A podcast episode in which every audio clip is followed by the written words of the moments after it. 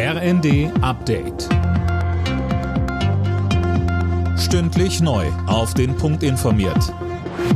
Ich bin Fabian Hoffmann. Guten Abend. Nahe des Braunkohledorfes Lützerath haben tausende Menschen gegen die Räumung der Siedlung und die Abbaggerung demonstriert. Die Veranstalter sprechen von 35.000 Teilnehmenden, die Polizei von bis zu 10.000. Bei der Demo kam es teils zu heftigen Ausschreitungen zwischen Polizei und Demonstrierenden. Die Beamten wollten verhindern, dass die Aktivisten bis zur Kante des Tagebaus vordringen können. Wegen des aufgeweichten Bodens sei das gefährlich. Unterdessen geht die Räumung in Lützerath weiter. Dort harren unter anderem zwei Aktivisten in einem selbstgegrabenen Tunnel aus. Startschuss in Lubmin in Mecklenburg-Vorpommern. Dort ist das neue LNG-Terminal offiziell eröffnet worden. Tom Husse mit den Einzelheiten. Das Terminal lief bereits seit einiger Zeit im Probebetrieb. Auf einem Spezialschiff im Hafen wird angeliefertes Flüssiggas so umgewandelt, dass es ins Gasnetz eingespeist werden kann.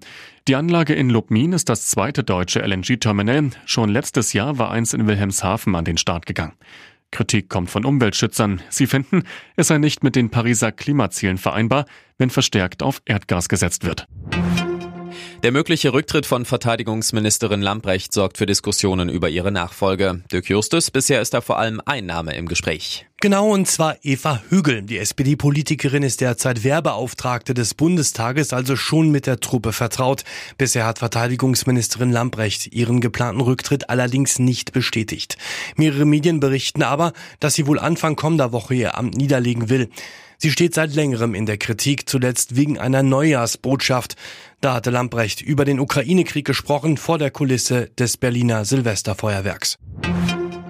Bei der Rodel-EM in Lettland haben die deutschen Doppelsitzer Tobias Wendel und Tobias Arlt die Goldmedaille gewonnen und damit auch die Weltcup-Führung übernommen. Bei den Frauen holten Jessica Degenhardt und Cheyenne Rosenthal Bronze. Alle Nachrichten auf rnd.de